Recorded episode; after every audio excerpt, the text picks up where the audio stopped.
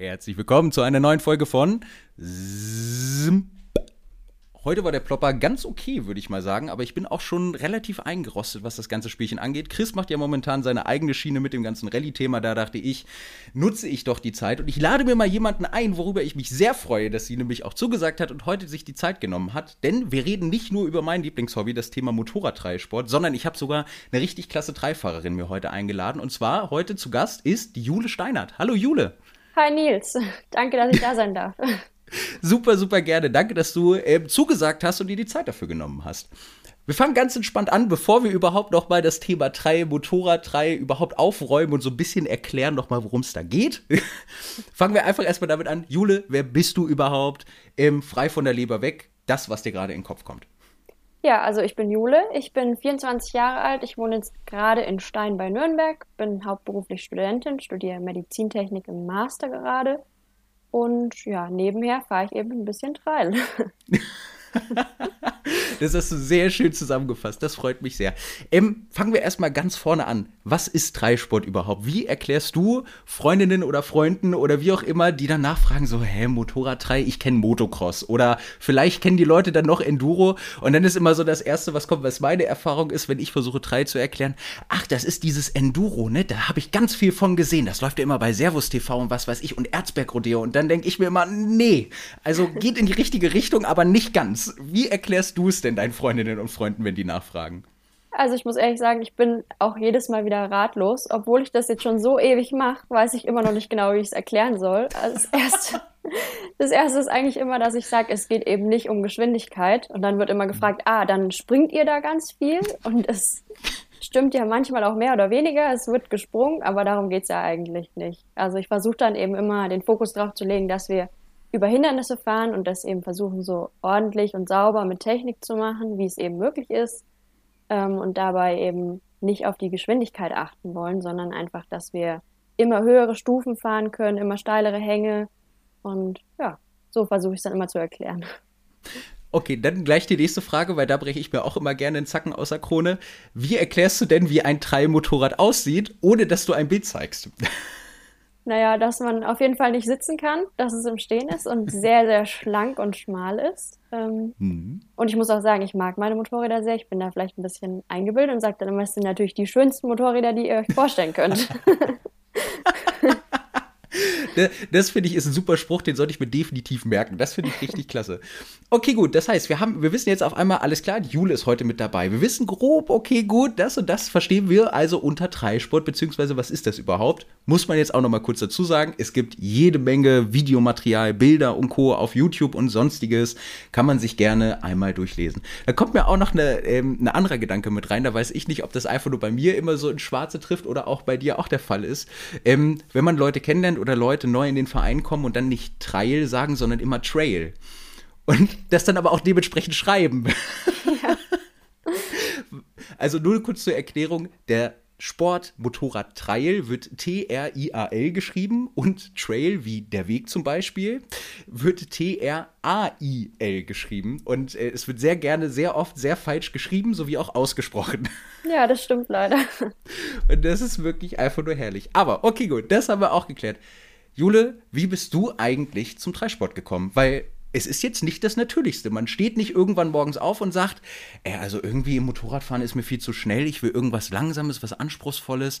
Hm, ja, Dreisport, das weiß ich ja, dass das gibt, so unter dem Motto. Sondern es ist ja immer ein gewisser Weg dahin oder ein gewisser Einschlag, den man mitbekommen hat. Ja, auf jeden Fall. Also ich habe als Kind natürlich auch erst andere Sachen ausprobiert, war zum Beispiel im Turnen oder ja eben klassisch auch wie alle, alle anderen Mädels das gemacht haben beim Ballett und habe dann gedacht, oh mhm. nee, das möchte ich eigentlich gar nicht machen. Und mein Papa war dann schon immer sehr, sehr Motorsport begeistert.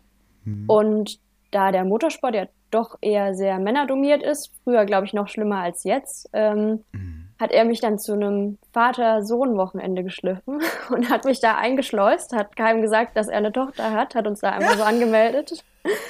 Und genau, da stand ich dann, ähm, habe dann damals auch ein Leihmotorrad bekommen, ein kleines. Also da war ich gerade mal sieben, acht Jahre alt, weiß ich ehrlich gesagt mhm. gar nicht mehr genau. Und da bin ich dann eben bei so einem Motocross-Wochenende eigentlich gewesen, habe aber ziemlich schnell gemerkt, ich finde zwar das Motorradfahren an sich cool, aber ich kann irgendwie mit der Geschwindigkeit nichts anfangen. Also mhm. ich konnte nicht wirklich schnell fahren. Es hat mir aber auch gar keinen Spaß gemacht, weil ich mir gedacht habe, wieso soll ich denn jetzt schnell fahren? Ist doch viel schöner, wenn ich hier im Kreis fahren kann. Und dann haben sie mich auf den Platz daneben gestellt, haben gesagt, ja gut, dann fahr hier mal den ganzen Tag eine Acht. Und ich hatte da riesen Spaß dran. Ich bin dann den ganzen Tag eine Acht gefahren. Und dann war zum Glück einer dabei, der eben selber auch Trail gefahren ist und der hat gemeint, also Motocross, das wird nichts, gibt's auch. Aber vielleicht probieren wir das Trailfahren. Und wir hatten das vorher auch nicht gehört, war ganz neu für uns. Mhm. Und dann haben wir das probiert und es hat mir auf Anhieb gefallen. Ich bin dabei geblieben. Wie genial ist das denn? Auf welchem Motorrad hast du denn dann damals angefangen?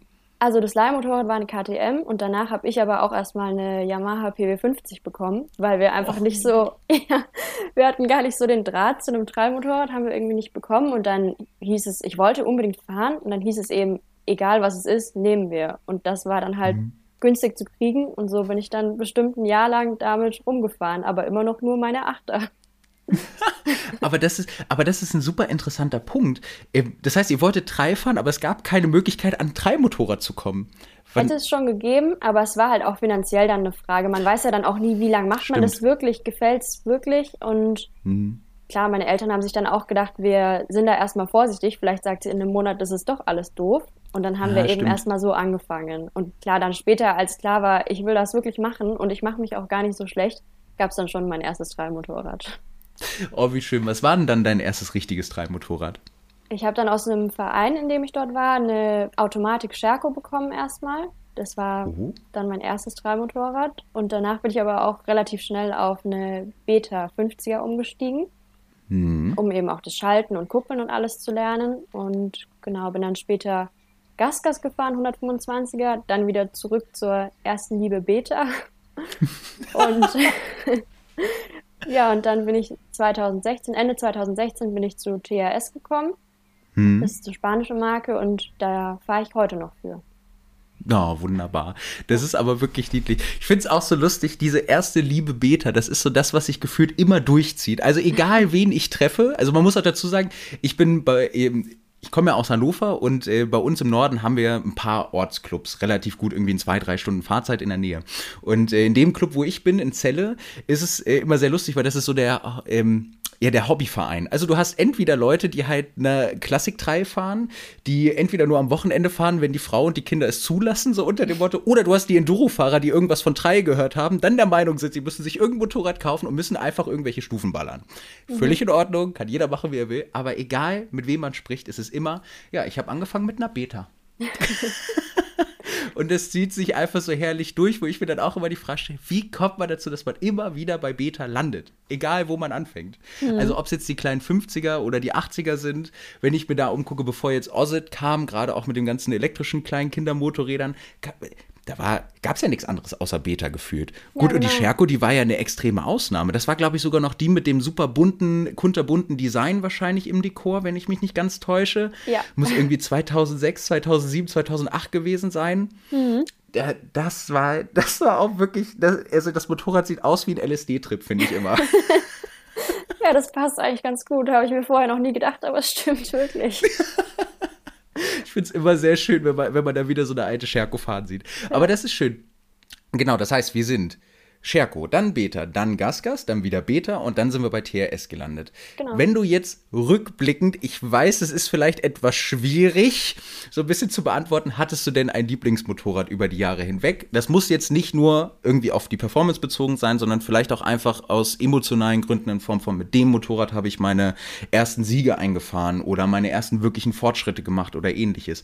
Gibt es da irgendwas, wo du einen besonderen Bezug zu hast, sage ich jetzt mal? Neben TRS, wo, weil du würdest jetzt nicht seit 2016 TRS fahren, wenn es nicht für dich genau passend wäre.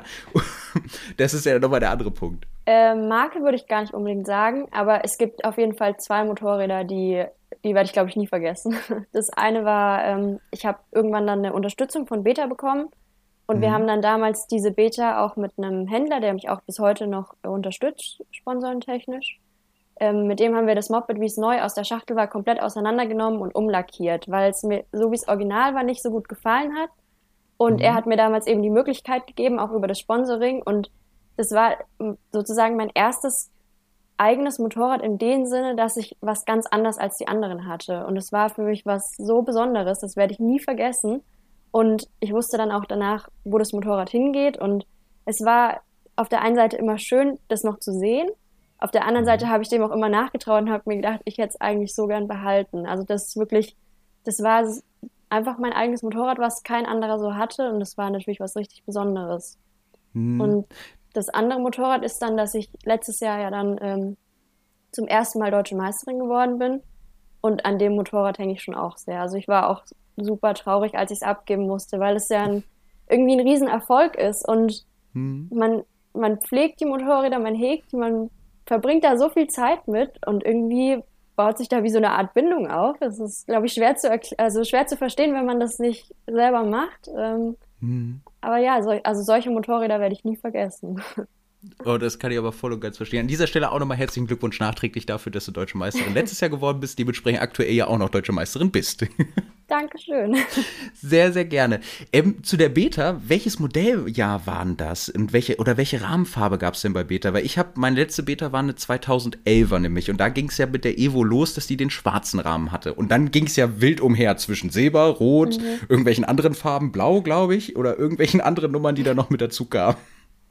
Ich muss ehrlich sagen, ich weiß das Jahr sogar gar nicht mehr. Ich, es müsste wahrscheinlich 14 gewesen sein, sowas. Da mhm. war eben der Rahmen komplett schwarz und das mhm. war mir dann in dem Jahr einfach zu langweilig. Und dann haben wir die eine Hälfte rot gemacht und die andere schwarz und das war natürlich total cool. Also, ah, geil. Ja. Oh, das ist natürlich richtig schön.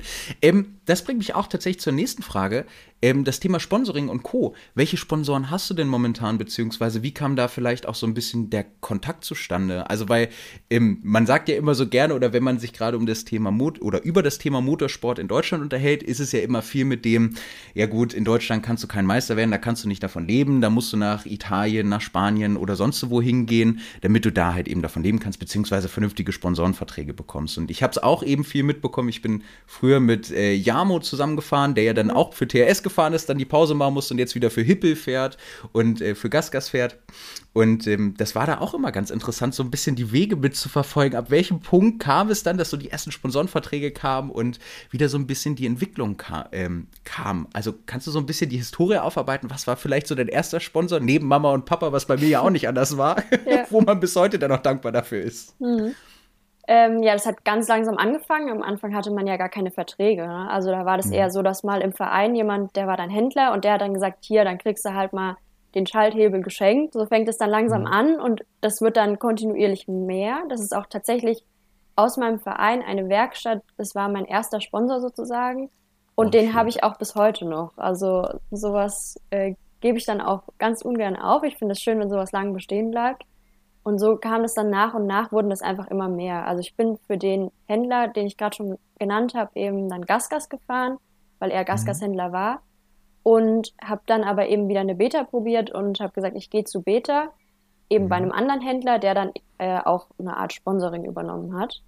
Mhm. Und der hat das dann wiederum ein bisschen mit Beta eingefädelt, dass ich dann von Beta direkt eine Unterstützung bekommen habe. Und über diesen Händler bin ich dann sozusagen auch zum TRS-Importeur damals für Österreich und Deutschland gekommen. Also da haben wir uns mhm. kennengelernt über den Händler. Und der hat von Anfang an gesagt, Jule, wenn du mal äh, TRS fahren willst, oder für mich damals noch Jotagas war das dann zwischenzeitlich und später Stimmt. dann eben mhm. TRS. Und der hat aber in Jotagas-Zeiten schon gesagt, wenn du mal für mich fahren willst, dann machen wir das jederzeit. Da war ich aber noch skeptisch und wie dann TRS kam, war das wie Liebe auf den ersten Blick. Und dann habe ich gesagt, das machen wir. Und das ist bis heute auch noch mein, mein Hauptsponsor, der Importeur. Mhm. Dann äh, hatte ich auch das Glück, dass ich in einen Werksvertrag gekommen bin. Oh, schön, Glückwunsch. Danke. Gerne. Ja, und dann äh, so Ölsponsoren, sowas, das waren dann eher die, auf die ich zum Beispiel selber zugegangen bin, die ich dann einfach angeschrieben habe, ein bisschen Klinken putzen, wie man es immer sagt. Ja, ja, ist es schon. Ja, muss man einfach machen. Ähm, ich muss aber auch sagen, dass ich in den letzten zwei bis drei Jahren da teilweise echt Glück hatte, dass ich dann Sponsoren gefunden habe. Da manchmal probiert man das einfach und hat eigentlich gar nicht so die Hoffnung, denkt sich, naja, was sollen mhm. die sich für mich interessieren? Aber da sind dann teilweise echt irgendwie, ja, so Partnerschaften entstanden, für die ich echt super, super dankbar bin, die ich nie so erwartet hätte. Oh, das ist, das ist aber wirklich richtig schön und äh, ganz dollen Glückwunsch dafür und ich hoffe, dass das Glück weiterhin so anhält. Weil das ist äh, auch nicht immer selbstverständlich, leider Gottes. Ja. Ähm, bringt mich auch direkt wieder zu dem nächsten Punkt. Ich ähm, äh, frage gerne diese Leute, weil ich ähm, TRS bin ich zum Beispiel auch noch nie gefahren. Mhm. Und ich habe einen sehr guten Bekannten, den ich sehr lange kenne, von dem ich damals auch das Dreifahren mehr oder minder ge gelernt habe. Der ist eine Zeit lang TRS gefahren. Meine Lieblingsfrage ist immer bei Leuten, die das schon mal gefahren sind: Wie würdest du das TRS-Motorrad beschreiben? Also vom Fahrverhalten, von der Geometrie so ein bisschen, vielleicht auch vom Ansprechverhalten. Womit ist es vergleichbar? Weil bei Beta und bei Gasgas sowie auch bei Scherko und Scorpa, die ja jetzt mittlerweile zum selben Konzern gehören, hat man ja immer so eine Ahnung, weil die gibt es schon lange am Markt, da weiß man immer grob, okay, ja, der fährt Gasgas, dann hat er da ein anderes Ansprechverhalten, dafür kann er vielleicht Kurven nicht so gut fahren, das macht dann die Beta wieder besser, weil die ein bisschen ruhiger ist vom Verhalten, oder, oder, oder. Wie würdest du es versuchen, mir zu beschreiben, sage ich jetzt mal? Also wirklich nur reines Interesse, du darfst mhm. komplett frei von der Leber weg, es ist alles wirklich völlig in Ordnung. Also ich habe ja eigentlich fast nur den Vergleich zu Beta, weil ich ja dann jahrelang vorher Beta gefahren bin. Hm. Und ähm, also ich habe die Beta sehr, sehr gemocht, aber sie ist dann manchmal schon ein bisschen wie ein Traktor, sagen viele immer. Und da ist die äh, TRS auf jeden Fall viel wendiger, das merkt man einfach. Die, ähm, da ist die Geometrie einfach besser und sie ist auch vorne mhm. deutlich, deutlich leichter. Das ist gerade für mich natürlich ein Riesenvorteil. Als Mädchen hast du vielleicht nicht immer so viel Kraft und da mhm. merkst du das schon, wenn dann vorne ein paar Kilo fehlen.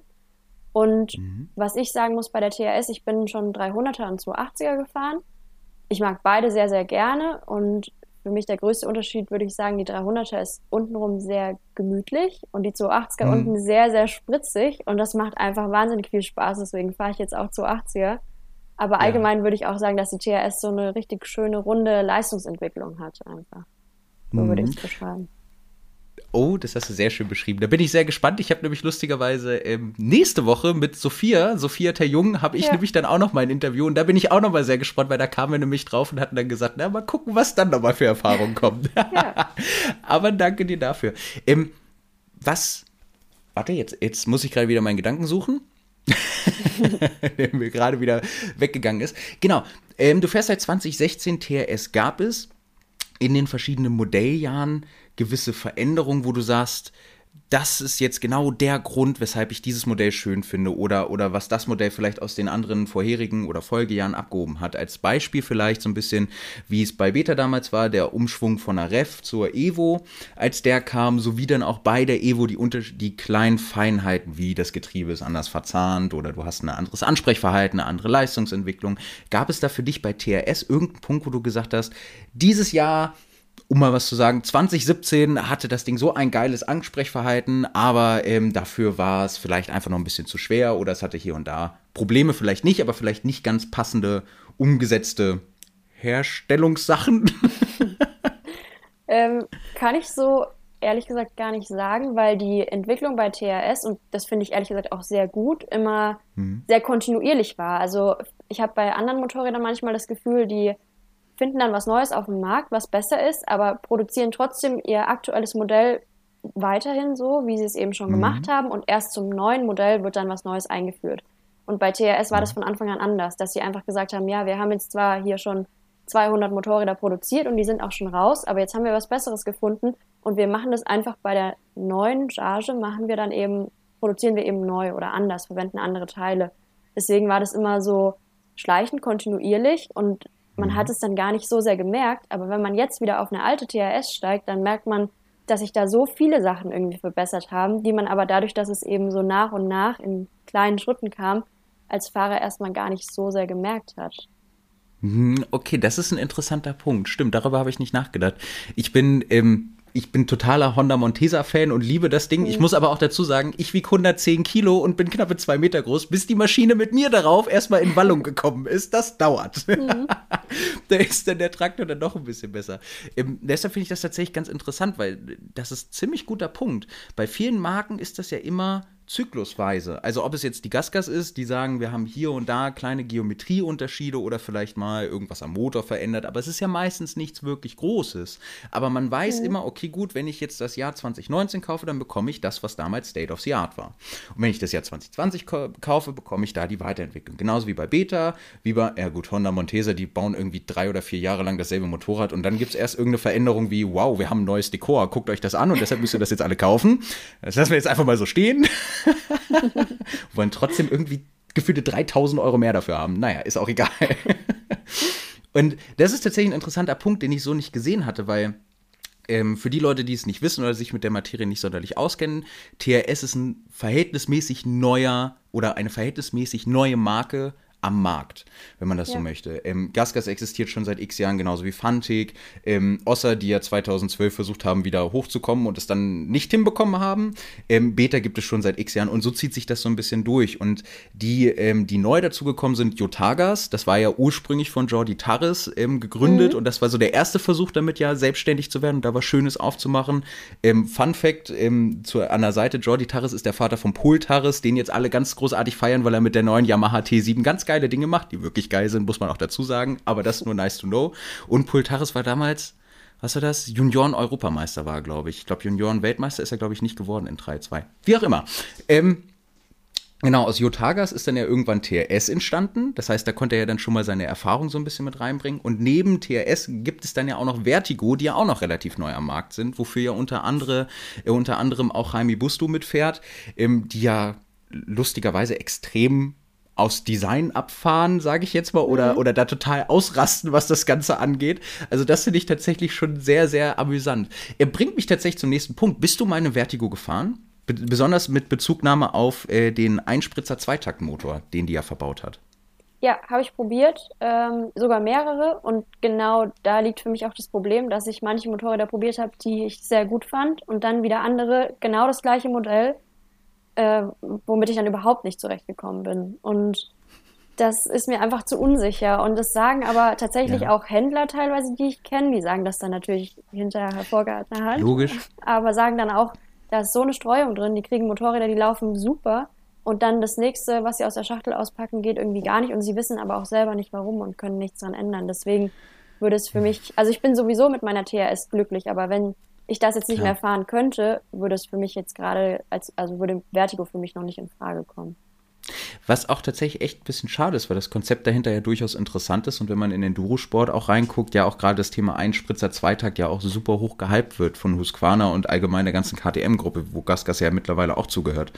Ähm, es ist wirklich schade, dass sie das nicht hinbekommen, weil das Konzept ist geil. Ja, das stimmt wirklich. Ja.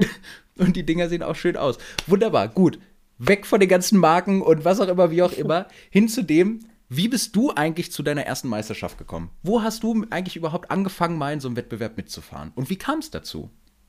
Ich bin damals dann eben noch die äh, Scherko Automatik gefahren und in meinem Verein war eher so Spaßfahren und Showfahren ein bisschen ein Thema und da ist man eigentlich keinen Wettbewerb gefahren. Das war eher verpönt, mhm. weil man gesagt hat, oh, dann verlieren die Kinder den Spaß, da ist zu viel Ehrgeiz Geil. und es wollen doch sowieso nur die Eltern Wettbewerb fahren und nicht die Kinder. Und bei mir war es dann aber genau andersrum, dass ich gesagt habe, ich muss unbedingt Wettbewerb fahren und meine Eltern eher gedacht mhm. haben, oh nee, dann verliert sie vielleicht wirklich den Spaß, wenn sie nicht so gut ist.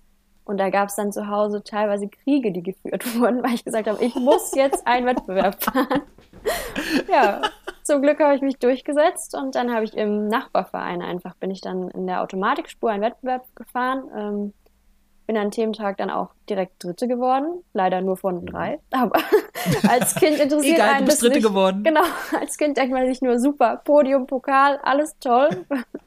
Ich war leider viel schlechter als die anderen, aber als Kind interessierte ich das wirklich nicht. Ich war so stolz auf meinen ja. Pokal und dann dachte ich, Wettbewerb fahren, das ist ja das Größte und so bin ich dann immer weiter Wettbewerbe gefahren und auch immer weiter weg.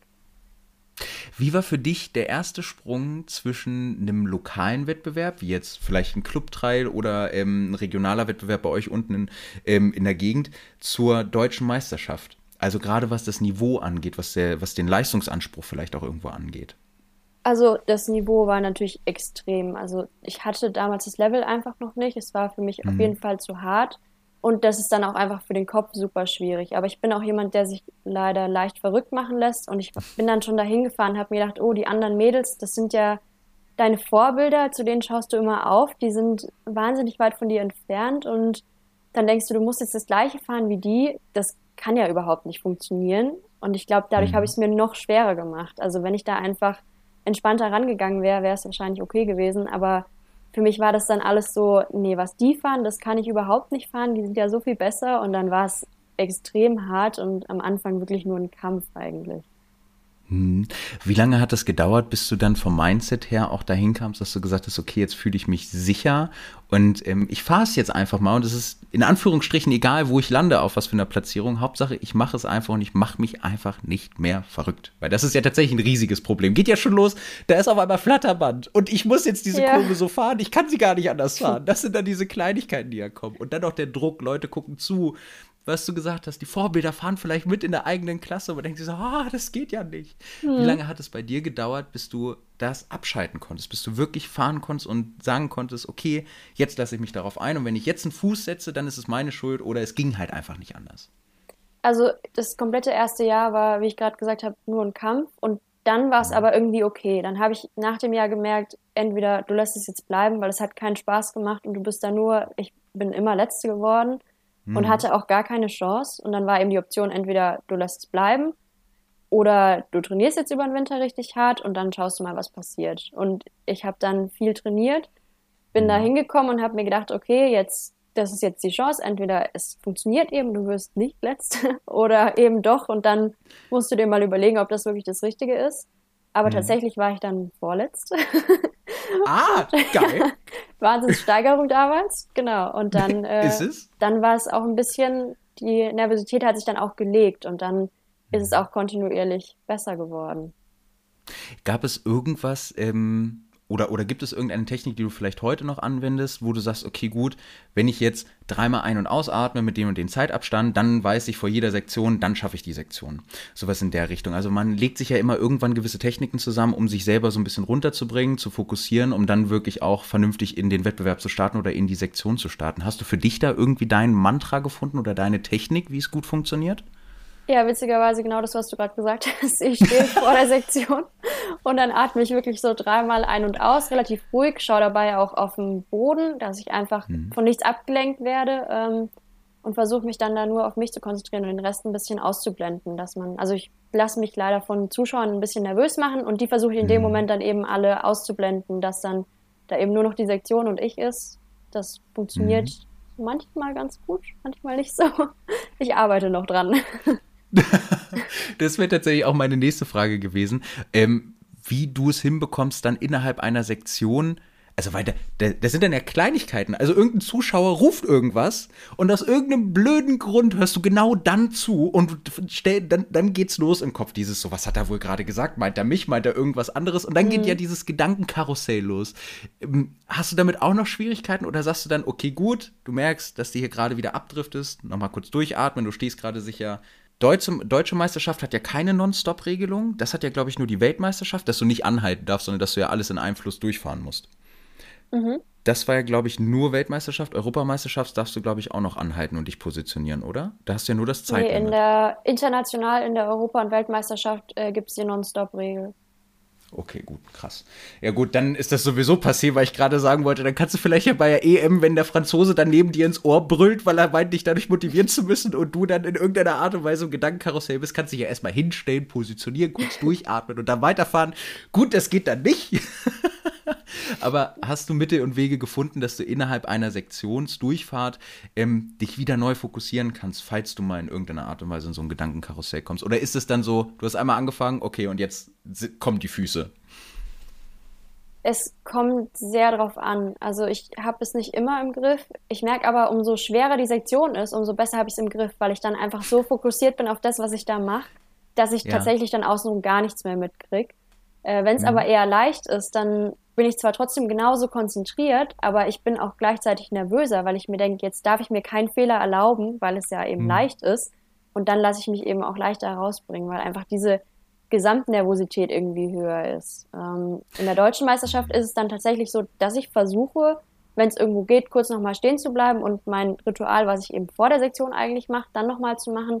International geht es natürlich nicht und dann musst du einfach schauen, dass du so schnell wie möglich da wieder reinkommst und was ich aber auch oft mache, dass ich äh, mit meinem Minder das so abspreche, dass der auch ab und zu mal mit mir spricht, weil der mich immer wieder in den Moment holen kann dann. Das mhm. funktioniert für mich sehr, sehr gut. Mhm, da hast du einen sehr guten Punkt angesprochen. Gleich direkt zwei Fragen zu. Jule, magst du bitte mal ähm, erklären, was ein Minder ist? Mit deinen eigenen Worten, wie du es vielleicht selber erklärt bekommen hast. Ja, der Minder ist derjenige, der dich immer unterstützt in der Sektion. Der, der steht eben an den schwierigen Stellen, dass, falls man es eben doch nicht schafft, er das Motorrad fangen kann, damit das eben nicht auf einen selber drauf fällt. Und sonst sage ich immer, meine Minder sind so ein bisschen Mädchen für alles noch außenrum, sind für Getränke, Essen, Aufmunterung zuständig. Ja, die sind eigentlich mhm. genauso wichtig wie der Fahrer selber. Hast du mittlerweile einen festen Minder oder hast du einfach eine Gruppe, die du immer fragen kannst, wo du weißt, okay, auf die ist Verlass und äh, die helfen dir dann auch? Also ich habe für die deutsche Meisterschaft einen festen Minder. Das ist äh, einer aus meinem Verein. Der ist da mhm. auch die letzten Jahre schon bei mir dabei gewesen. Wir sind ein super gutes Team. Super. Und international ist es so, dass ich immer noch ein bisschen rumfragen muss, einfach weil es urlaubstechnisch ja auch super schwer ist, weil man so viel unterwegs ist. Und dann ist es ja auch einfach vom Level her sehr hoch und einfach anstrengend mhm. auch für den Minder. Und da habe ich dann immer meine Leute um mich rum, die ich gut kenne, auf die ich mich verlassen kann. Da frage ich dann immer rum und da habe ich das Glück, dass bisher immer jemand dabei war, der gesagt hat, oh ja, gerne mache ich. Ähm, weil es muss ja auch jemand sein, der das gerne macht. Ne? Also ich, man merkt das, wenn jemand das einfach nur macht, weil er vielleicht da sich was dazu verdienen kann oder denkt, er kann jetzt nicht Nein sagen oder so. Oder ob es jemand halt wirklich aus Herzblut macht und da dahinter steht. Das ist ein ziemlich treffender Punkt. Ich glaube, das macht extrem viel aus, weil das ist deine Bezugsperson, dein Aufbaumuster, wie auch immer, was auch immer, wo du weißt, wenn du mit der Person sprichst, die versteht dich, die baut dich auf und ja. dann kann es auch wieder weitergehen. Das ist ein ziemlich berechtigter Punkt. Zu den Wettbewerben nochmal tatsächlich. Was sind so die Erfolge, wo du am meisten stolz drauf bist, wo du sagst, was weiß ich, den ersten deutschen Meisterschaftstitel oder ähm, das war eine besonders schwierige Saison, aber ich habe es trotzdem noch geschafft, auf den zweiten oder dritten Platz zu kommen und ich musste echt kämpfen, aber ich habe es gemeistert und ich habe meinen inneren Schweinehund vielleicht auch irgendwo überwunden und bin dahin gekommen. Gibt es da vielleicht so, ich weiß nicht, deine Top 5 oder ähnliches? Oder ansonsten ähm, erzähl gerne frei von der Leber weg. Also ich kann mich auf jeden Fall noch erinnern, 2017 war für mich ein großes Highlight. Da wurde in der WM für die Mädels eine zweite Spur eingeführt. Ich bin mhm. vorher noch nie Weltmeisterschaft gefahren und ich wollte dann eben, also ich habe Ende 16 habe ich gesagt mit TRS dann zusammen, ich möchte nächstes Jahr Weltmeisterschaft fahren. bisher gab es immer nur eine Spur und dann dachte ich, da fahre ich da mit und ich bin mir auch sicher, ich hatte das Level damals schon. Es war aber leider mhm. dann eben nicht mehr erlaubt. Also du musstest dann erst die mhm. zweite Spur, die untere fahren, um dich für die hohe zu qualifizieren. Und da habe ich dann mhm. noch ein bisschen hin und her überlegt, mache ich das, mache ich das nicht, weil es damals auch nach Amerika ging und das ja dann alles auch finanziell wieder schwierig ist. Mhm. Und habe dann aber gesagt, ich mache das und bin dann in dem Jahr in der Gesamtwertung auch Zweite geworden. Das ist natürlich super okay. cool, bei so einer Weltmeisterschaft dann auf dem Podium zu stehen. Das ist irgendwie. Super. Ja, das ist ein Wahnsinnsgefühl. Stimmt, ich, ich meine mich daran auch noch zurückerinnern zu können. War 2017 auch das Jahr, wo du nach Dubai geflogen bist? Ja, im Winter dann zu einer Show, ja. Das war auch genau. cool. das glaube ich dir. Da erinnere ich mich nämlich noch dran, weil das war das Jahr, wo ich auch äh, noch mal mehr auf dich aufmerksam wurde und das so ein bisschen damit verfolgt hatte, weil das wirklich dieses extreme Jahr war, wo du ganz viel gewonnen hattest und dann auch extrem viel, viele Erfolge heimfahren konntest und dann kam noch Dubai und ich weiß noch, ja. ich habe dieses Bild gesehen, dachte mir so, was macht ihr in Dubai? Das war auch, also das war ganz verrückt. Da hatte mich einfach jemand aus Tschechien angesprochen, hat gemeint, ja, er wurde da praktisch gebucht für eine Art Show, ob ich da nicht mhm. Zeit und Lust hatte mitzukommen. Und ich dachte mir, ja, was für eine Frage. Natürlich habe ich da Zeit und Lust mitzukommen.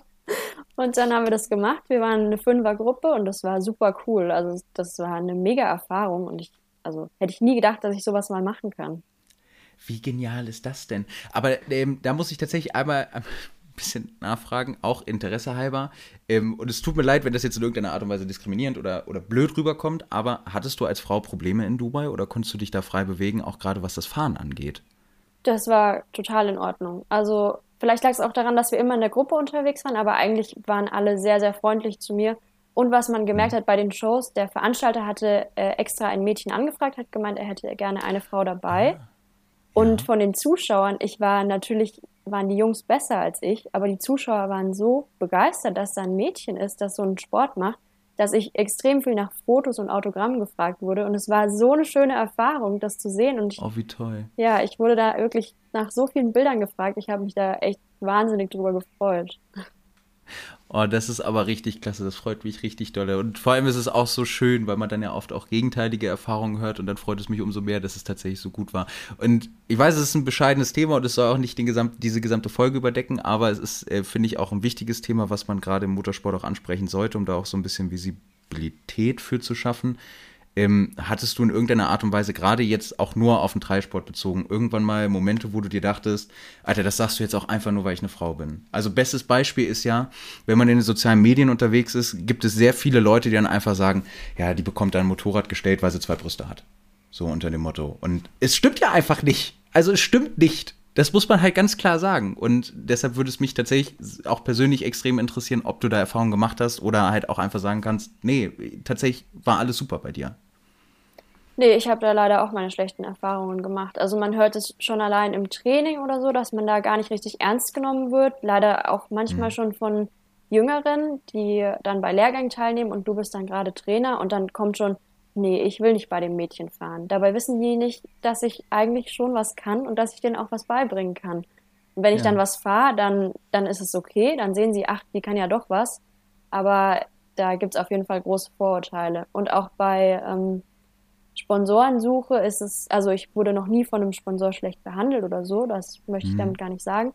Aber ich habe eben schon von anderen oft gehört, naja, als Mädchen schick denen doch einfach ein nettes Bild von dir, dann sponsern die dich auf jeden Fall. Und das ist, ja, zum einen ist es halt eine fiese Unterstellung und die andere Frage ist dann, hat mich jemand mal gefragt, ob ich das überhaupt möchte. Also ich möchte ja als Sportlerin ernst ja. genommen werden, ganz egal, wie ich aussehe. Ja, es, es ist halt eben auch der Punkt, und wie du es ja auch gesagt hast, alleine schon die Tatsache, dass du, dass du von deinem Vater zu einem Vater-Sohn-Event eingeladen wurdest, ja. damit du überhaupt mal dieses Motorradfahren ausprobieren kannst.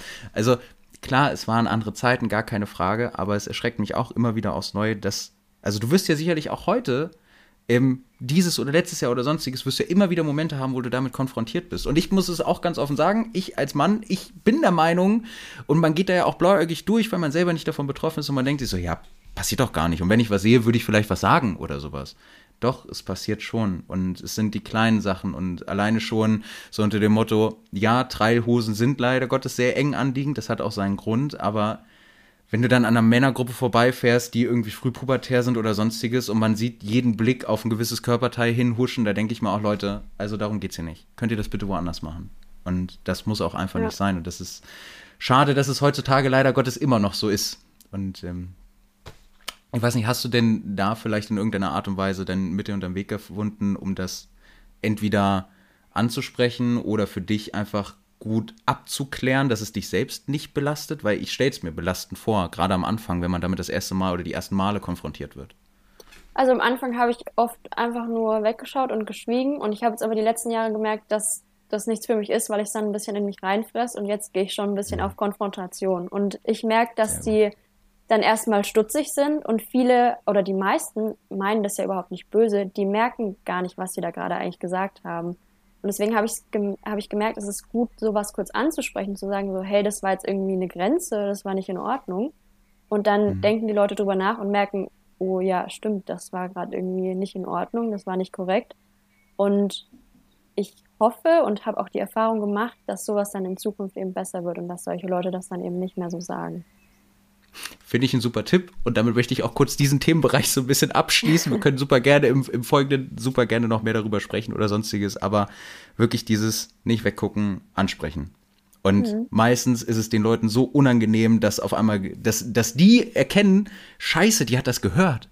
Ja. Oder der hat das gehört, wie auch immer. Oh mein Gott, und jetzt spricht sie mich darauf an. Dabei wollte ich doch eigentlich nur der coole Gangster sein, der das irgendwie, der da wieder flapsig irgendeinen Spruch raushaut. Oder Günther, der seit Anno Tuck schon im Verein ist, der da meint, irgendwelche sexistischen Witze am Vereinsabend machen zu müssen. Ja, auch da hilft es, das mal anzusprechen. Einfach zu sagen, überleg mal bitte, was du sagst. Das war zu einer anderen Zeit. Die Generation hat sich verändert. Die Wahrnehmung hat sich verändert. Denk mal bitte über deine Worte nach und lass nicht einfach alles ungefiltert raus. Und da geht es mhm. auch nicht darum, oh, man darf ja heutzutage gar nichts mehr sagen. Nein, es geht um Rücksicht und es dreht sich auch um einen anderen Stellenwert der Gesellschaft, weil auch die Gesellschaft hat sich verändert, was das angeht. Auf jeden Fall. Dankeschön, Jule. Wieder back to topic, zurück zum Dreisport. Ähm, und wir hatten schon so ein bisschen über deine Erfolge gesprochen und du hattest ähm, schon 2017 hervorgehoben. Gab es noch mhm. andere Erfolge, wo du gesagt hast, ähm, das kann ein einzelner Lauf sein, das kann vielleicht auch eine Wettbewerbsserie gewesen sein, ähm, die du gewonnen hast, weil es die erste war oder wie auch immer. Ähm, gibt es da noch besondere Momente, sage ich jetzt mal, oder, oder Situationen, wo du gerne dich daran zurückerinnerst? Ja, äh, letztes Jahr auf jeden Fall. Eben, mhm. wie ich vorhin schon gesagt habe, der Titel zur deutschen Meisterin war was super so Besonderes für mich. Und in der WM bin ich auch Zehnte geworden. Das war auch eigentlich ein Traum, den ich schon lange hatte, da mal in die Top Ten zu fahren. Da ja, bin ich auch irgendwie stolz drauf. Ähm, ich habe mich jetzt entschieden, dieses Jahr keine WM mehr zu fahren. Und deswegen finde ich es aber auch schön, dass ich dieses Ziel eben erreicht habe, weil jetzt kann ich gefühlt mit einem guten Gewissen gehen und sagen, ich habe das geschafft. Mit einem elften Platz hat man da, glaube ich, nicht so das Gefühl, weil der dann so knapp dran ist. Deswegen ja, bin ich da super froh drüber, dass das so funktioniert hat. Das kann ich ziemlich gut verstehen. Wir hatten vorhin, hattest du das Thema kurz angeschnitten, ähm, als du die ersten die erste Saison Deutsche Meisterschaft mitgefahren bist, sodass deine Vorbilder da auf einmal mitfahren und du fährst mit dem auf ein Niveau. Ähm, hast du doch vielleicht deine Vorbilder, die, die es damals gab, wo du sagst, ey, zu denen habe ich aufgeschaut. Das waren irgendwie meine großen Vorbilder und äh, von denen, das, das war für mich einfach toll, als ich die das erste Mal gesehen habe. Ja, auf jeden Fall. Also die Ina Wilde, falls sie noch was sagt. Die war mhm. damals mein ganz großes Vorbild, weil die einfach so einen wahnsinnig schönen Fahrstil hatte. Die mhm. hat dann auch ja die deutsche Meisterschaft öfter gewonnen, aber auch zu den Zeiten, wo sie noch dritte oder vierte vielleicht war, habe ich schon sehr zu der aufgeschaut, weil einfach es so schön ist, ihr zuzuschauen. Das finde ich auch bis heute noch. Also sie fährt ja jetzt leider nicht mhm. mehr so viel, aber bis zu ihrem letzten Jahr Deutsche Meisterschaft habe ich mir immer gedacht, Wahnsinn, wie, wie gerne man der einfach zuschaut. Und das war mhm. natürlich auch super cool, mit ihr zusammenzufahren. Und was ich dann noch schöner fand, es gab äh, einen Lauf, also der das erste Mal, als ich sie dann geschlagen habe. Und da ist sie auch direkt zu mir gekommen und hat mir gratuliert. Und man weiß in dem Moment immer selber gar nicht so, die sind ja eigentlich besser als man selbst, ob ja. das dann nicht vielleicht irgendwie komisch ist. Also man hat dann so ein bisschen Angst, dass da jetzt verändert sich vielleicht das Verhältnis zueinander. Aber mhm. sie hat sich da so für mich gefreut und deswegen, ich würde sagen, dass ich seitdem sogar fast noch ein bisschen mehr zu ihr aufschaue. Och, das ist aber verdammt schön. kannst du, äh, kann, kannst du den Fahrstil von Ina einmal kurz beschreiben, wie du ihn wahrgenommen hast? Also besonders ruhig oder präzise oder in welchen Bereichen sie, weil es gibt ja immer Fahrstile, die einen aus bestimmten Gründen extrem beeindrucken. Mhm. Also auf jeden Fall sehr ruhig und sehr, sehr flüssig. Also wo ich dann vielleicht nochmal mhm. stehen bleibe, überlege, was mache ich jetzt hier, da fährt Ina dann einfach durch. Also es ist einfach immer alles in einem Fluss durch und auch überhaupt nicht hektisch, sondern es sieht einfach immer so aus, als wüsste sie genau, was sie da gerade macht. Sehr schön zusammengefasst. Da kann ich sehr gut verstehen, weil sowas ist dann einfach, ich finde die Situation immer sehr lustig, wenn man im Training ist und man trainiert mit jemandem, der ein besseres Niveau fährt. Und man hat irgendein Hindernis und ich bin totaler Kopfmensch. Ich gucke eine Stufe an und denke mir, das ist heute nicht der Tag für diese Stufe. Aber vielleicht morgen. Und äh, dann gibt es immer so ein, zwei Personen, wenn ich mit denen zusammen trainiere und die fahren das Ding und dann stehe ich immer daneben und denke mir, es ist doch so einfach.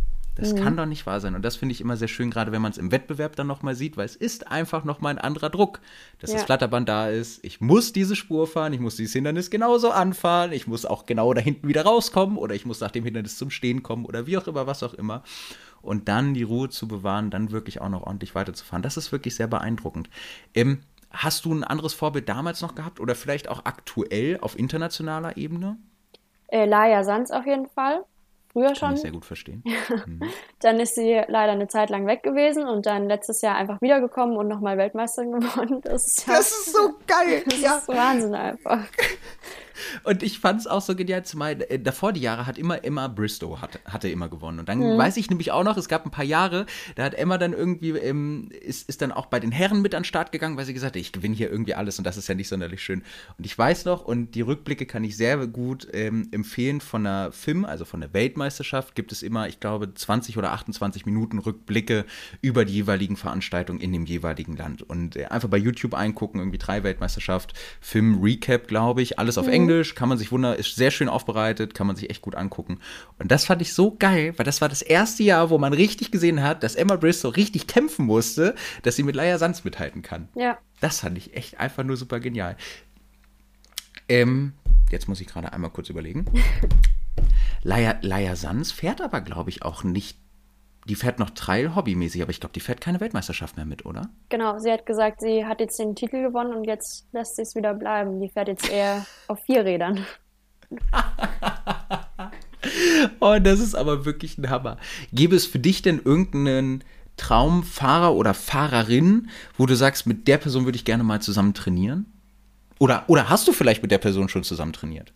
Äh, das wäre wahrscheinlich Laia. Mit der habe ich auch schon zusammen trainiert. Ähm, aber ich glaube, trotzdem wäre das für mich noch so eine Traumperson. Vor allem, weil sie auch als Person einfach so wahnsinnig cool ist. Also sie ist ja echt super beeindruckend, was sie schon alles erreicht hat, aber man merkt ihr das nicht an, wenn man sie trifft. Sie ist einfach die normalste Person, die kannst du nach allem fragen und sie wird dir, wenn es geht, immer weiterhelfen. Also deswegen würde ich, glaube ich, auf jeden Fall sie nehmen als meine Wunschtrainingspartnerin. Oh, das kann ich aber gut verstehen. Ähm, magst du ein bisschen erzählen, wie es dazu kam, dass du mit ihr zusammen trainiert hast? Äh, ja, ich war, also ich bin öfter über Silvester in Spanien zum Trainieren und mhm. klar, dann poste ich das irgendwie auch immer auf Instagram. Und dann hatte sie auf Instagram einfach geschrieben, ach ja, ich sehe, du bist hier gerade in Spanien in einem meiner Lieblingsgelände. Wieso hast du denn nicht Bescheid gesagt? Und dann dachte ich mir, äh, ja, vielleicht weil du Laia bist und ich bin nur ich. und ja, dann meinte sie, äh, wenn ich das nächste Mal dort bin, auf jeden Fall Bescheid sagen. Und ich dachte mir dann, naja gut, bevor ich jetzt auf nächstes Jahr warte, schreibe ich ihr direkt. Und dann haben wir einfach was ausgemacht. Es war auch super entspannt. Also sie meinte dann, ja, an dem und dem Tag habe ich Zeit und dann machen wir das. Und es war, es war richtig cool einfach. Oh, wie genial ist das denn? Oh, das freut mich aber tierisch zu hören. Gerade auch solche Momente, das ist, das ist halt wirklich so, die stehen gefühlt auf so einem Podest da ja. oben und ich bin ja nur hier unten und auf einmal, oh mein Gott, sie nehmen sich die Zeit und antworten mir und schreiben mir. Ja. Und das kann ich aber so gut verstehen. Wie gehst du denn, äh, oder, oder hast du eine Taktik, wie du neue Sachen lernst? Also ich denke, ich, ich würde jetzt einfach mal glatt behaupten, du bist wahrscheinlich mittlerweile an einem Punkt angekommen vom fahrerischen Können her, dass es jetzt mehr oder minder darum geht, wie du es ja auch schon eingangs so ein bisschen besprochen hast, steilere Hänge zu fahren, höhere Stufen und wahrscheinlich auch eher den Fokus auf die verschiedenen Kombinationen. Ich mhm. scharfe Linkskurve, ich muss vielleicht setzen, dann muss ich das Hindernis fahren, dann kommt ein zweites, dann muss ich wieder irgendwo lang und dann habe ich vielleicht noch einen Hang zum Abschluss. Mhm. Gibt es für dich in irgendeiner Art und Weise äh, eine Technik, wie du dich an neue Sachen herantraust? Also viele Leute klettern da erstmal hoch oder fahren das 20.000 Mal an, bis sie sagen, okay, jetzt fühle ich mich soweit. Was ist für dich da die Technik? Also wenn ich was sehe, wo ich mir denke, das möchte ich jetzt probieren, dann suche ich mir meistens jemanden, der mir das vorfährt. Ich habe da so meine paar Leute, bei denen ich weiß, die fahren das dann auch technisch sauber, dass ich mir da was abschauen kann. Und dann gucke ich mir das in Ruhe an und hole mir auch noch mal die Meinung ein, frage danach, denkt ihr, das macht überhaupt Sinn oder ist es Quatsch? Mhm. Und die können das dann, also es sind auch Leute, die, die mich sehr gut kennen von meinem Level. Und wenn die dann sagen, ja, probier das aus, wir stellen uns da jetzt hin als Minder, dann probiere ich es einfach. Mhm. Und dann hole ich mir von denen aber auch immer Feedback ab. Also frag dann, wenn es nicht geklappt hat, was kann ich anders machen, was war jetzt falsch? Und das, ich finde es auch total cool, dass ich da so Leute um mich rum habe, die mir dann da eben weiterhelfen können, weil es ist ja manchmal gar nicht so einfach zu sagen, was hat man falsch gemacht. Aber die können das zum Glück sehr, sehr gut. Und so kann man, glaube ich, sehr viel weiter lernen. Das ist tatsächlich sehr schön gesagt. Zur Fahrtechnik selbst, ähm, hast du noch eine Fahrtechnik, die du im Kopf hast, weil du weißt, ey, da habe ich drei Jahre lang für trainiert, dass das Ding sitzt und jetzt mittlerweile sitzt es endlich. Gibt es da auch eine Fahrtechnik für dich? Äh, ja, auf jeden Fall entlasten bei unterhöhlten Stufen. Das ist was, was ich seit Jahren trainiere. Ähm, und ich kann es auf jeden Fall auch immer noch nicht perfekt, aber so ja. langsam bin ich an dem Punkt, dass ich sage, okay, ich habe irgendwie verstanden, wie das Ganze funktioniert und krieg's auch einigermaßen hin. Äh, da haben aber auch, also dafür habe ich Jahre gebraucht und ganz viele verschiedene Trainer, wo jeder mir was anderes gesagt hat, probier mal das ein bisschen anders, das ein bisschen anders, das ein bisschen anders. Und so langsam hat es, glaube ich, äh, so, ein, so einen Schalter umgelegt, dass ich weiß, was ich mhm. machen muss. Und jetzt muss man das eben nur noch richtig anwenden. Das ist schön. Ich finde, das, das sind dann auch immer die Punkte, wo man merkt, okay, wer, wer hat wirklich Interesse an dem Sport und wer nicht. Weil sobald dieses erste Mal Fahrtechnik lernen, exzessives Fahrtechnik lernen über mehrere Monate hinweg kommt, ja. da sieht man dann immer, wer hat Bock am Ball zu bleiben und wer sagt einfach, nee, das ist überhaupt nicht meins. Mhm. Das kommt dann auch immer gerne dazu. Ähm, wie, machst, wie ist für dich so ein typischer Trainingstag auf dem Gelände, sage ich jetzt mal? Hast du immer eine Person, mit der du zusammenfährst, mit der du dich triffst? Hast du vielleicht einen festen Trainer oder eine Trainergruppe, wo du weißt, die sprichst du an, die sind dann auch mit da am Wochenende oder unter der Woche, die bauen Sektionen. Wie läuft das für dich ab? Wie kannst du vielleicht aber auch am besten trainieren? Also ich habe äh, vorhin schon angesprochen, meinen Minder für die deutsche Meisterschaft, der ist auch aus meinem Verein und mit dem treffe mhm. ich mich relativ regelmäßig. Wir schreiben uns dann einfach zusammen und ich sage, hey, hast du Zeit und Lust vorbeizukommen? Und dann trainieren wir gemeinsam. Und äh, sonst versuche ich aber eben auch viel mit sehr, sehr guten Fahrern, vor allem Jungs zu trainieren, weil die oft mhm. äh, weniger Angst haben und die überreden mich dann manchmal auch Sachen zu probieren. Da wäre ich selber gar nicht auf die Idee gekommen, die sagen, doch, das fährst du jetzt. Und da habe ich auch so meine kleine Gruppe aus zwei, drei Jungs, Ähm, mhm. Mit denen treffe ich mich relativ regelmäßig, wenn die Zeit es zulässt und trainiere dann mit denen zusammen. Gibt es auch ähm, Kadertrainings, sage ich jetzt mal, wo du noch selber mit dran teilnimmst? Oder bist du dann eher immer in der Trainerrolle mit unterwegs? Wenn es jetzt gerade um Gruppentrainings geht oder beim DMSB, wenn die wieder Kadertraining haben oder solche Geschichten. Trainierst du da noch selber oder eher als Trainerin? Äh, ich bin, wenn dann, in Bayern und in Nordbayern beim ADAC als Trainerin unterwegs, einfach vom Alter mhm. her, weil es da äh, feste Altersgrenzen gibt, über die ich einfach schon raus bin. Ah, okay, gut. Aber gibt es selbst da dann noch Möglichkeiten, dass du sagst, da nimmst du hier und da vielleicht dann doch noch was mit? Oder, oder anders gefragt, wie kann ich mir ein Kadertraining vorstellen? Weil ich wird sicherlich auch draußen welche geben, die auch gar nichts damit anfangen können. Hm. Ja, es ist meistens einfach ein Wochenende und dann ist irgendwie Training von 10 bis 13 Uhr, eine Mittagspause ein bis zwei Stunden und dann nachmittags nochmal drei Stunden Training. Und für die Trainer ist das Coolste an solchen Kadertrainings eigentlich, dass man in der Mittagspause oder danach dann eben noch gemeinsam trainiert. Und da nehme ich auf jeden Fall auch was mit. Das ist dann, mhm. ist dann auch immer schön, weil es irgendwie so eine lockere Runde ist. Es ist ja dann eher wie so eine, eine Pause eigentlich, die man da zusammen hat. Also es geht dann gar nicht darum, dass man jetzt hart trainiert, sondern einfach, dass man ein bisschen Zeit zusammen verbringt. Und da lernt man dann aber oft doch ganz schön viel mehr, als man eigentlich denkt. Finde ich sehr schön zusammengefasst. Und so ein bisschen vom Thema Training, das soll ja auch immer wozu führen, zu gewissen Erfolgen oder zu gewissen Zielerreichungen oder ähnliches. Und deshalb da die ganz konkrete Frage, was sind eigentlich deine nächsten Ziele? Gerade im Dreisport. Das ist äh, eine super Frage, weil ich glaube, wenn du mich das vor zwei, drei Jahren gefragt hättest, hätte ich jetzt wahrscheinlich eine Liste aufgezählt, was ich alles noch erreichen will. Ähm, hm. Aber ich habe letztes Jahr gemerkt, dass ich habe vieles erreicht, was ich immer erreichen wollte in dem einen Jahr und ich bin darüber mega, mega glücklich, sehr, sehr dankbar. Aber es ist nicht so, dass ich mir dann auf einmal, wie ich früher mal gedacht hatte, ich habe gedacht, wenn ich das erreiche, dann bin ich glücklich, dann laufe ich jeden Tag mit einem Grinsen rum. Aber so war es irgendwie nicht. Und dann habe ich gemerkt, anscheinend ist es was anderes und habe dann gemerkt, es geht vielmehr darum, dass man am Training Spaß hat oder auch am Wettbewerb Spaß hat. Und mhm. deswegen würde ich jetzt sagen, wenn jemand fragt, was ist dein Ziel, dann würde ich einfach nur sagen, Spaß zu haben und wirklich da jede Minute zu genießen, wenn ich sage, ich schaffe es irgendwie nach der Uni mal noch trainieren zu gehen, zu sagen, cool, ich habe heute die Zeit gefunden, trainieren zu gehen. Ich habe vielleicht noch irgendwen dabei, der auch Zeit und Lust hatte. Und dann das einfach zu genießen und Spaß zu haben. Finde ich wunderbar zusammengefasst. Hört auf mit dem ganzen Leistungsdruck und genießt einfach mal wieder den Sport. Sinngemäß.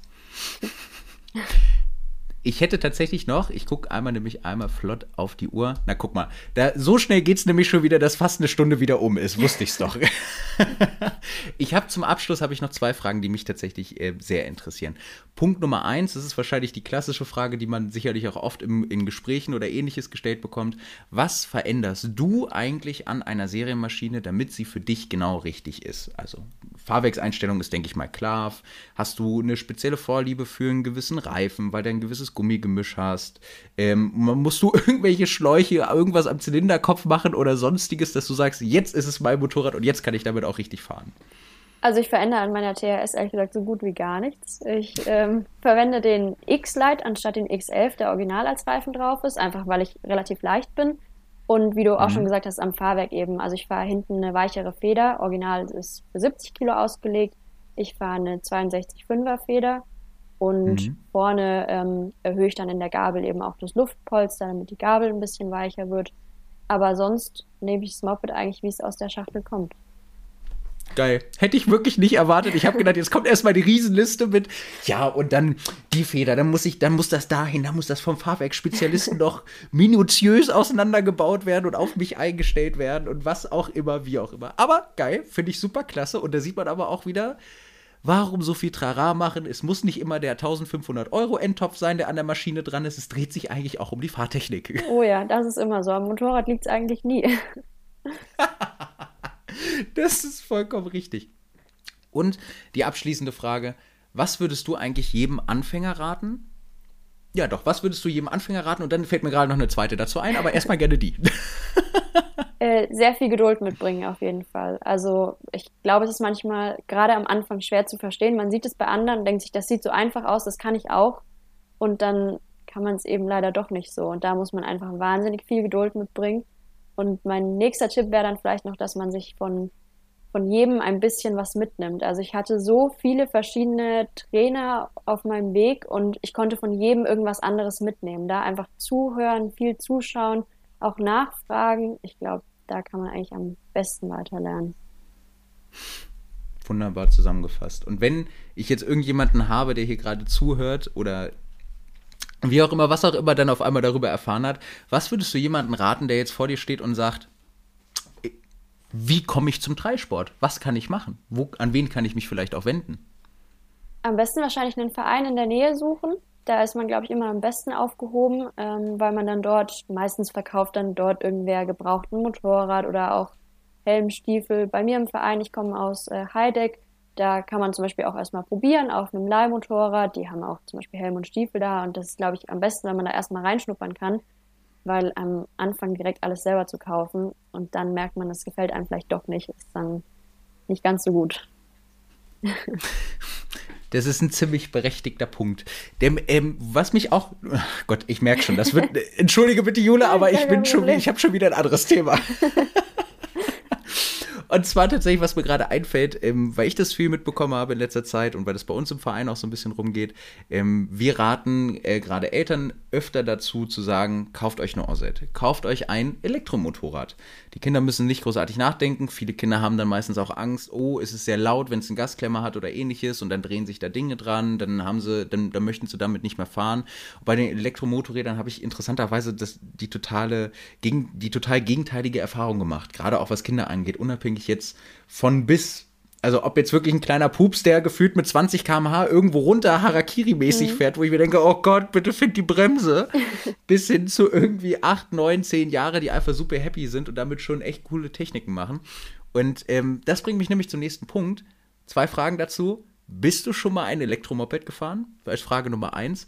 Und ähm, wenn ja, was ist so ein bisschen deine Meinung dazu? Oder vielleicht auch selbst wenn du nicht gefahren bist, ähm, was ist deine Meinung allgemein zum aktuellen Entwicklungsstand, was du mitbekommen hast? Es muss nicht fachmännisch sein oder beziehungsweise fachkompetent oder ähnliches, einfach nur frei von der Leber weg, was dein Gefühl ist, Elektro im Vergleich zu Verbrenner.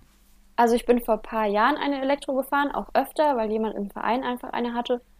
Und das war so zum Spaß haben, war das mal ganz gut. Aber es war damals, glaube ich, auch technisch einfach noch nicht so weit. Es hatte noch keine richtige Kupplung. Deswegen wäre es jetzt mhm. für einen Wettbewerb oder sowas für mich nie in Frage gekommen. Und ich habe aber auch gemerkt, das war mir vorher nie bewusst, wie sehr man sich doch am Gehör orientiert. Also ich habe mir da nie Gedanken drüber gemacht. Und dann merkt man auf einmal, hm, wie, also wie viel Gas gebe ich jetzt auf einmal in der Stufe. Normalerweise hörst du einfach, ja, jetzt reicht's nach meinem Gefühl. Und das hast du ja dann bei so einem Motorrad gar nicht mehr. Deswegen kann ich es mir für mich selber ehrlich gesagt überhaupt nicht vorstellen, aber auch weil ich einfach so groß geworden bin sozusagen. Ich bin da so mhm. dran gewöhnt und ich muss auch sagen, ich mag auch einfach ein bisschen den Zweitaktgestank und den Lärm. da bin ich einfach schuldig. Das ist so. das kann ich auch ganz gut verstehen. Und jetzt vielleicht auch so ein bisschen mit dem Blick auf die Zukunft. Ähm, weil letztlich werden wir uns mit dem Thema einfach ab einem gewissen Punkt in 10 Jahren oder in 20 Jahren, wie auch immer, aber der Punkt wird kommen, damit beschäftigen müssen, dass wir in irgendeiner Art und Weise umsteigen. Klar. Und äh, das Thema Elektromobilität und auch gerade im Hobby wird es auch immer interessanter werden. Ähm, glaubst du für dich, dass irgendwann der Punkt kommen könnte, wo ein Elektromotorrad dein Verbrennermotorrad vielleicht nicht unbedingt überlegen ist, aber wo du sagen würdest, okay, gut, jetzt ist der Moment gekommen, wo ich sage, jetzt steige ich um auf ein Elektromoped? Also jetzt gerade kann ich es mir ehrlich gesagt überhaupt nicht vorstellen. Ich habe mir da auch schon öfter Gedanken darüber gemacht, aber ich sehe das für mich selber gar nicht. Ich kann mir vorstellen, dass gerade, wie du auch gesagt hast, wenn die Kids da irgendwie mit einer Osset anfangen und das einfach gewöhnt sind, dass es dann eine super Sache ist und wenn man das möchte, also wenn man da Spaß dran hat, auch einfach dabei bleibt. Aber mhm. für mich persönlich sehe ich das irgendwie gar nicht. Völlig fair enough. Finde ich, find ich echt ein klares Statement. Hut ab dafür. Finde ich echt geil. also ich kann, ich, ich kann dir tatsächlich nur wärmstens ans Herz legen, wenn du die Möglichkeit hast, meine relativ neue Electric Motion zu fahren, do it. Hm. Es ist verdammt geil. Weil das hat mich auch so ein bisschen zum Umdenken gebracht. Ich kann es aber voll und ganz verstehen und ich finde es sehr interessant, deine Sicht der Dinge dahingehend zu hören. Und ähm, Jule, ich muss tatsächlich sagen, mir hat es super viel Spaß gemacht. Ich hatte ganz viel Freude, mit dir das Gespräch zu führen und ich habe mich sehr darüber gefreut, dass du dir die Zeit genommen hast und das so ein bisschen mir und den Zuhörerinnen und Zuhörern so einen kleinen Einblick gewähren konntest in deine Welt, wie du das Ganze wahrgenommen hast, was du so ein bisschen durchlaufen hast und wo du jetzt auch so ein bisschen steht, stehst. Mit einer sehr schönen Message des genießt das Hobby einfach als das, was es ist, probiert euch aus, bleibt dabei und habt auch Geduld mit euch selbst, aber auch mit anderen und geht respektvoll miteinander um. Das ist so das, was ich sehr schön finde und was ich für mich damit rausziehe. Und ähm, Jule, vielen herzlichen Dank für deine Zeit. Danke dir. Mir hat es auch super viel Spaß gemacht. Super. Und dann an dieser Stelle sage ich einfach nur mal Tschüss in Süden und lass es dir auf jeden Fall gut gehen. Und äh, liebe Zuhörerinnen und Zuhörer, schreibt gerne eine Mail oder ähnliches. Alle möglichen Informationen sind in den Show Notes, wie Social Media Kanäle und Co. Jule ist dort auch verlinkt. Folgt ihr gerne mal auf Instagram und Co. Und stimmt ein ganz wichtiger Punkt. Von wem wirst du denn aktuell gesponsert? Hau mal ein paar Namen raus. Also von Chic Racing. Das ist eigentlich auch mein Hauptsponsor. Von dem bekomme ich meine Motorräder und äh, auch jeden technischen Support, falls ich irgendwas brauche.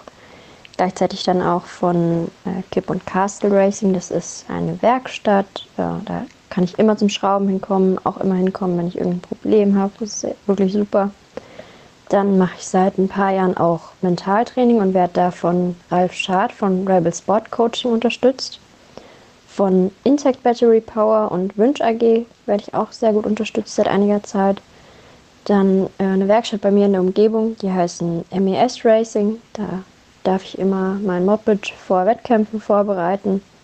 Rotech Support macht mit mir meine Fahrwerkseinstellung, wenn ich da Hilfe brauche. Dann bin ich auch super dankbar über die Unterstützung vom ADAC Nordbayern. Äh, von Mods Racing bekomme ich meine Klamotten und von Champion das Öl und Spray und solche Sachen, die man eben fürs Motorrad braucht. Guckt gerne auf dem Instagram-Kanal vorbei. Da sind die Dinger wahrscheinlich eh alle verlinkt ja. und, in und, in irgendeiner Beschreibung zu finden. Und äh, damit würde ich sagen, Jule, hab einen ganz schönen Tag und danke für deine Zeit. Dankeschön, du auch. Ciao.